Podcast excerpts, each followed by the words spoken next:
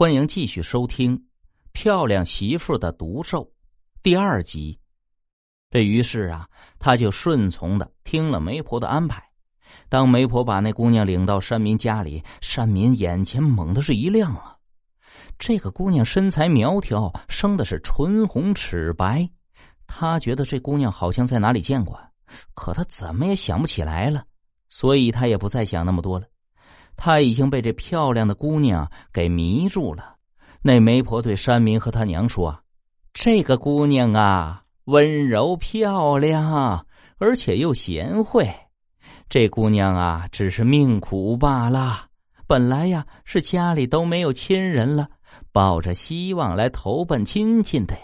这可是呀，屋漏偏逢连夜雨，亲戚也没了踪影了。”这经媒婆这么一说，不仅山民同意了，山民的娘也乐得合不拢嘴，说：“哎呀，好啊，好啊！”再说了，山民的母亲又觉得这姑娘不仅漂亮，而且她还是个孤儿，这孤儿不会要彩礼的呀。那姑娘看到娘俩对她很满意，就大大方方的说道：“我叫素素，我今后会孝敬老人的，而且会为你们生儿育女的。”当时山民的娘感动的说：“哎呀，有你这样的好姑娘做山民的媳妇啊，是我们家上辈子积德了。”就这样，山民与素素结为了夫妻。之后的生活里，两个人从来没有拌过嘴，彼此之间也没有红过脸儿。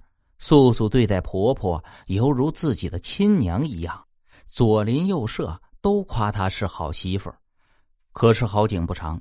山民的娘在他们结婚二十年的时候，竟然是一病不起。临终啊，他还反复的交代他的儿子要善待他的媳妇儿。他们的母亲去世时，山民和素素的儿女们该嫁的已经嫁了，该娶妻的也安家立业了，可孩子们都没有和他们住在一起。素素说：“他们现在还能动，等到他们老了就不会动了。再说吧。”可山民却发现，素素的容貌从孩子们离家开始以后，竟然一天比一天的年轻。这一天，山民和素素在昏暗的灯光下吃饭。山民对着微弱的灯光看向素素，他猛地发现，素素的容貌竟然和他三十年前遭遇那神秘女子一模一样。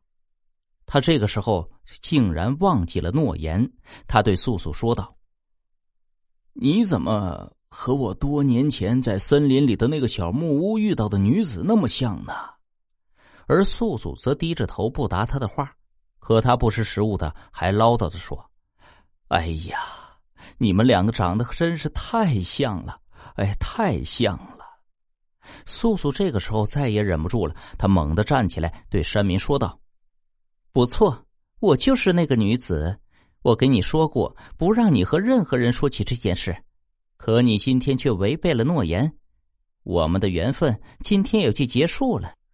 我看在孩子们和我三十多年的情分上，且饶过你的命。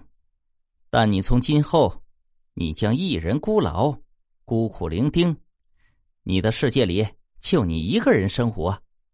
说完，素素就凭空消失了。那从那以后啊。山里的孩子们和素素一样，好像也都人间蒸发了，再也没有见过他们的踪影。而山民则像素素临走时发的毒咒一样的了却后半生，一人终老而去。